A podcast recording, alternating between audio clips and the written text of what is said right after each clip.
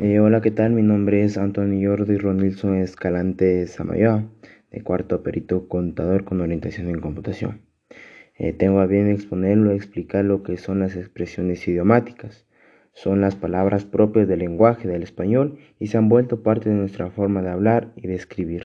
Tenemos 11 expresiones idiomáticas, las cuales son, como número uno tenemos el neologismo, palabras sin más fundamento que la moda. Por ejemplo, smartphone, whatsappeando y freaky. En el número 2 tenemos el barbarismo, palabras que se escriben o pronuncian de forma defectuosa. Por ejemplo, dijiste, lo correcto sería dijiste. Como número 3 tenemos el solecismo.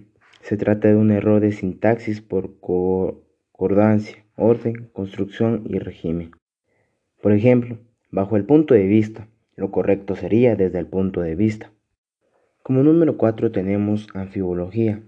Son expresiones con doble interpretación y que no deja claro lo que se quiere transmitir. Por ejemplo, el niño miraba a su padre sonriendo. ¿Quién sonreía, el padre o el hijo?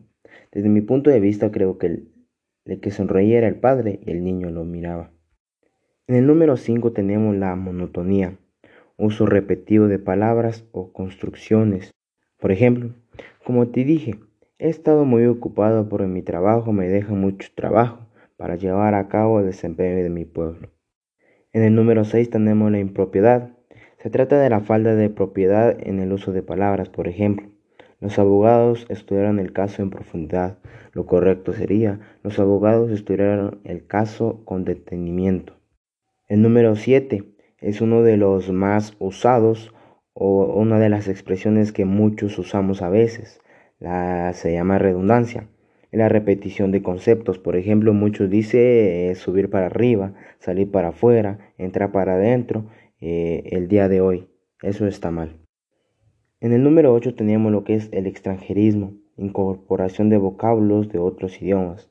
Por ejemplo, amateur, online, o lo que muchos usamos la palabra que es eh, ok, que es un extranjerismo. En el número 9 tenemos el vulgarismo, palabras o expresiones usadas incorrectamente. Por ejemplo, aiga, lo correcto sería haya. En el número 10 tenemos la cacofonía, es la repetición sucesiva de sonidos no agradables al oído. Por ejemplo, el cacao y el cacahuate me gustan mucho.